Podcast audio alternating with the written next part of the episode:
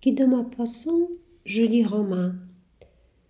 Je suivais à pied, voici deux ans au printemps, le rivage de la Méditerranée. Quoi de plus doux que de songer en allant à grands pas sur une route, en marche dans la lumière, dans le vent qui caresse, au flanc des montagnes, au bord de la mer, et en rêve. Que de lisions, d'amour, d'aventure passe en deux heures de chemin dans une âme qui vagabonde. Toutes les espérances confuses et joyeuses entrent en vous avec l'air tiède et léger. On les boit dans la brise et elles font naître en notre cœur un appétit de bonheur qui grandit avec la faim. Excité par la marche, les idées rapides, charmantes volent chantent comme des oiseaux. Je suivais ce long chemin qui va de Saint-Raphaël à l'Italie, ou plutôt ce long décor superbe et changeant qui semble fait pour la représentation de tous les poèmes d'amour de la terre et je songeais que depuis Cannes, où l'on pose, jusqu'à Monaco, où l'on joue, on ne vient guère dans ce pays que pour faire des embarras ou tripoter de l'argent, pour étaler sous le ciel délicieux, dans ce jardin de roses et d'orangers, toutes les basses vanités, les sottes prétentions, les viles convoitises, et bien montrer l'esprit humain tel qu'il est, rampant, ignorant, arrogant et cupide. Tout à coup, au fond d'une des baies ravissantes qu'on rencontre à chaque détour de la montagne, j'aperçus quelques villas, quatre ou cinq seulement, en face de la mer au pied du mont et devant un bois sauvage de sapins qui s'en allait au loin derrière elle par de grands vallons sans chemin et sans issue peut-être. Un de ces chalets m'arrêta net devant la porte, tant il était joli. Une petite maison blanche avec des boiseries brunes et couverte de roses grimpait jusqu'au toit. Et le jardin, une nappe de fleurs de toutes les couleurs et de toutes les tailles, mêlées dans un désordre coquet et cherché. Le gazon en était rempli. Chaque marche du perron emportait une touffe à ses extrémités. Les fenêtres laissaient pendre sur la façade éclatante des grabes bleues ou jaunes, et la terrasse au balustre de pierre qui couvrait cette mignonne demeure était enguirlandée d'énormes clochettes rouges, pareilles à des taches de sang on apercevait par derrière une longue allée d'orangers fleuris qui s'en allait jusqu'au pied de la montagne. Sur la porte, en petites lettres d'or, ce nom villa d'antan. Je me demandais quel poète ou quel fait habitait là, quel solitaire inspiré avait découvert ce lieu et créé cette maison de rêve qui semblait pousser dans un bouquet. Un cantonnier cassait des pierres sur la route un peu plus loin, je lui demandai le nom du propriétaire de ce bijou. Il répondit C'est Julie Romain. Julie Romain. Dans mon enfance, autrefois, j'avais tant entendu parler d'elle, de la grande actrice, la rivale de Rachel. Aucune femme n'avait été plus applaudie, plus aimée, plus aimée surtout. Que de duels et que de suicides pour elle et que d'aventures ratentissantes. Quel âge avait-elle à présent, cette séductrice? Soixante? Soixante-dix? Soixante-quinze ans? Julie Romain, ici dans cette maison, la femme qu'avait adorée le plus grand musicien et le plus rare poète de notre pays. Je me souvenais encore de l'émotion se lever dans toute la France. J'avais alors douze ans par sa fuite en Sicile avec celui-ci, après sa rupture éclatante avec celui-là, elle était partie un soir après une première représentation où la salle l'avait acclamée durant une demi-heure et rappelé onze fois de suite. Elle était partie avec le poète en chaise de poste, comme on faisait alors. Ils avaient traversé la mer pour aller s'aimer dans l'île antique fille de la Grèce, sous l'immense bois d'orangers qui entoure Palerme et qu'on appelle là Conque d'or. On avait raconté leur ascension de l'Etna et comment ils s'étaient penchés sur l'immense cratère enlacé, la joue contre la joue, comme pour se jeter au fond du gouffre de feu. Il était mort, lui, l'homme au vert troublant, si profond qu'ils avaient donné le vertige à toute une génération, si subtil, si mystérieux, qu'ils avaient ouvert un monde nouveau aux nouveaux poètes. L'autre aussi était mort, l'abandonné, qui avait trouvé pour elle des phrases de musique et resté dans toutes les mémoires, des phrases de triomphe et de désespoir, affolantes et déchirantes. Elle était là, elle, dans cette maison voilée de fleurs, je n'hésitais point, je sonnai, un petit domestique vint ouvrir, un garçon de dix-huit ans, à l'air gauche, en main niaise. J'écrivis sur ma carte un compliment galant pour la vieille actrice et une vive prière de me recevoir. Peut-être savait-elle mon nom et consentirait-elle à m'ouvrir sa porte. Le jeune valet s'éloigna, puis revint en me demandant de le suivre, et il me fit entrer dans un salon propre et correct, de style Louis-Philippe, en meubles froids et lourds, dans une petite bande de saison à la taille mince, mais peu jolie, enlevait les hausses en mon honneur. Puis, puis, je restais seule. Sur les murs, trois portraits, celui de l'actrice dans un de ses rôles, celui du poète avec la grande redingote serait en flanc, et la chemise à jabord d'alors, et celui du musicien assis devant un clavecin. Elle, blonde, charmante, mais maniérée à la façon du temps, souriait de sa bouche gracieuse, de son œil bleu, et la peinture était soignée, fine, élégante et sèche. Eux semblaient regarder déjà la prochaine postérité. Tout cela sentait l'autrefois, le jour fini et les gens disparus. Une porte s'ouvrit, une petite femme entra, vieille, très vieille, très petite, avec des bandeaux de cheveux blancs, des sourcils blancs, une vraie souris blanche rapide et furtive, elle me tendit la main, dit d'une voix restée fraîche, sonore, vibrante Ah, merci, monsieur, comme c'est gentil aux hommes d'aujourd'hui de se souvenir des femmes de jadis. Asseyez-vous. Je lui racontai comment sa maison m'avait séduit, comment j'avais voulu connaître le nom de la propriétaire et comment, l'ayant connue, je n'avais pu résister au désir de sonner à sa porte. Elle répondit cela m'a fait d'autant plus de plaisir, monsieur, que voici la première fois que pareille chose arrive.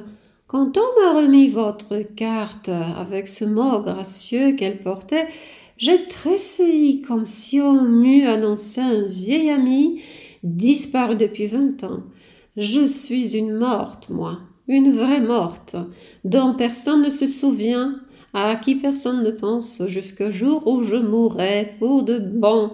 Et alors tous les journaux parleront pendant trois jours de Julie Romain, avec des anecdotes, des détails, des souvenirs et des éloges emphatiques. Puis ce sera fini de moi. Elle se tut et reprit après un silence.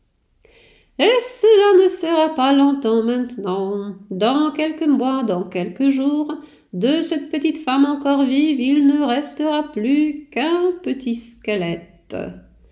Elle leva les yeux vers son portrait qui lui souriait, qui souriait à cette vieille, à cette caricature de lui-même, puis elle regarda les deux hommes, le poète dédaigneux et le musicien inspiré, qui semblaient se dire que ne veut cette ruine? Une tristesse indéfinissable, poignante, irrésistible m'étreignait le cœur, la tristesse des existences accomplies qui se débattent encore dans le souvenir comme on se noie dans une eau profonde. De ma place, je voyais passer sur la route des voitures brillantes et rapides allant de Nice à Monaco. Et dedans, des femmes jeunes, jolies, riches, heureuses, des hommes souriants et satisfaits. Elle suivit mon regard, comprit ma pensée et murmura avec un sourire résigné. On ne peut pas être et avoir été. Je lui dis, comme la vie a dû être belle pour vous. Elle poussa un grand soupir. Oui. Belle douce. C'est pour cela que je la regrette si fort. Je vis qu'elle était disposée à parler d'elle, et doucement, avec des précautions délicates, comme lorsqu'on touche à des chairs douloureuses, je me mis à l'interroger. Elle parla de ses succès, de ses enivrements, de ses amis, de toute son existence triomphante. Je lui demandai Les plus vives joies, le bonheur, est-ce au théâtre que vous les avez dus Elle répondit vivement Non, oh non, non. Je souris. Elle reprit en levant vers les deux portraits un regard triste. C'est à eux. Je ne pus me retenir euh, de demander Auquel? À tous les deux.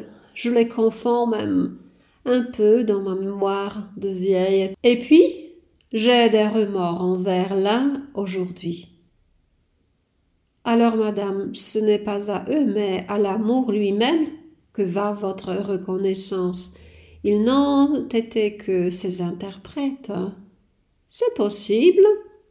Mais quels interprètes? Êtes-vous certaine que vous n'avez pas été, que vous n'auriez pas été aussi bien aimé, mieux aimé par un homme simple, qui n'aurait pas été un grand homme, qui vous aurait offert toute sa vie, tout son cœur, toutes ses pensées, toutes ses heures, tout son être, tandis que ceci vous donnait deux rivales redoutables, la musique et la poésie? Elle s'écria avec force, avec cette voix restée jeune qui faisait vibrer quelque chose dans l'âme. Non, messieurs, non. Un autre m'aurait plus aimé peut-être, mais il ne m'aurait pas aimé comme cela. Oh, c'est qu'ils m'ont chanté la musique de l'amour, cela, comme personne au monde ne la pourrait chanter. Comme ils m'ont grisé, est-ce qu'un homme, un homme quelconque trouverait ce qu'ils savaient trouver eux dans les sons et dans les paroles? Est-ce assez que d'aimer si on ne sait pas mettre dans l'amour toute la poésie et toute la musique du ciel et de la terre? Et il savait cela comment on rend folle une femme avec des chants et avec des mots? Oui, il y avait peut-être dans notre passion plus d'illusions que de réalité, mais ces illusions-là vous emportent dans les nuages, tandis que les réalités vous laissent toujours sur le soi. Et si d'autres m'ont plus aimé par eux seuls, j'ai compris, j'ai senti, j'ai adoré l'amour. Et tout à coup, elle se mit à pleurer. Elle pleurait sans bruit, des larmes désespérées. J'avais l'air de ne point voir, et je regardais au loin. Elle reprit après quelques minutes. Vous voyez-vous, monsieur, j'ai presque tous les êtres le cœur vieilli après le corps. Chez moi, cela n'est point arrivé. Mon pauvre corps a soixante-neuf ans et mon pauvre cœur en a vingt. Et voilà pourquoi je vis toute seule dans les fleurs et dans les rêves. Il y eut entre nous un lent silence. Elle s'était calmée, elle se remit à parler en souriant. Comme vous vous moqueriez de moi si vous saviez si vous saviez comment je passe mes soirées, quand il fait beau, je me fais honte et pitié en même temps. J'eus beau la prier, elle ne voulut point me dire ce qu'elle faisait. Alors je me levai pour partir. Elle s'écria Déjà? Et comme j'annonçai que je devais dîner à Monte Carlo, elle demanda avec timidité Voulez-vous pas dîner avec moi? Cela me ferait beaucoup de plaisir. J'acceptai tout de suite. Elle sonna enchantée, puis, quand elle eut donné quelques ordres à la petite bonne, elle me fit visiter sa maison. Une sorte de véranda vitrée pleine d'arbustes s'ouvrait sur la salle à manger et laissait voir d'un bout à l'autre la longue allée d'orangers s'étendant jusqu'à la montagne. Un siège bas caché sous les plantes indiquait que la vieille actrice venait souvent s'asseoir là. Puis nous allâmes dans le jardin regarder les fleurs. Le soir venait doucement, un de ces soirs calmes et tièdes qui font s'exhaler tous les parfums de la terre. Il ne faisait presque plus jour quand nous nous mîmes à table. Le dîner fut bon et lent, et nous devînmes amis intimes, elle et moi, quand elle eut bien compris quelle sympathie profonde s'éveillait pour elle en mon cœur. Elle avait bu deux doigts de vin, comme on disait autrefois, elle devenait plus confiante, plus expansive. Allons regarder la lune, me dit-elle, et moi je l'adore, cette bonne lune. Elle a été le témoin de mes joies les plus vives. Il me semble que tous mes souvenirs sont dedans, et je n'ai qu'à la contempler pour qu'ils me reviennent aussitôt. Et même quelquefois le soir, je m'offre un joli spectacle, joli, joli, si vous saviez. Mais non, non, non, vous vous moqueriez trop de moi. Je ne peux pas, je n'ose pas, non, non, vraiment, non. Je la suppliais. Voyons, quoi? Dites-le-moi, je vous promets de ne pas me moquer, je vous le jure. Voyons. Elle hésitait, je pris ses mains, ses pauvres petites mains, si maigres si froides, je les baisais, l'une après l'autre, plusieurs fois, comme il faisait jadis, eux. Elle fut émue, elle hésitait. Vous me promettez de ne pas rire. Oui, je le jure. Eh bien, venez. Elle se leva, et comme le petit domestique, gauche dans sa livrée verte, éloignait la chaise derrière elle, elle lui dit quelques mots à l'oreille, très bas, très vite. Il répondit Oui, madame, tout de suite. Elle prit mon bras et m'emmena sous la véranda. L'allée d'oranger était vraiment admirable à voir. La lune, déjà levée, la pleine lune, jetait au milieu un mince sentier d'argent, une longue ligne de clarté qui tombait sur le sable jaune entre les têtes rondes et opaques des arbres sombres.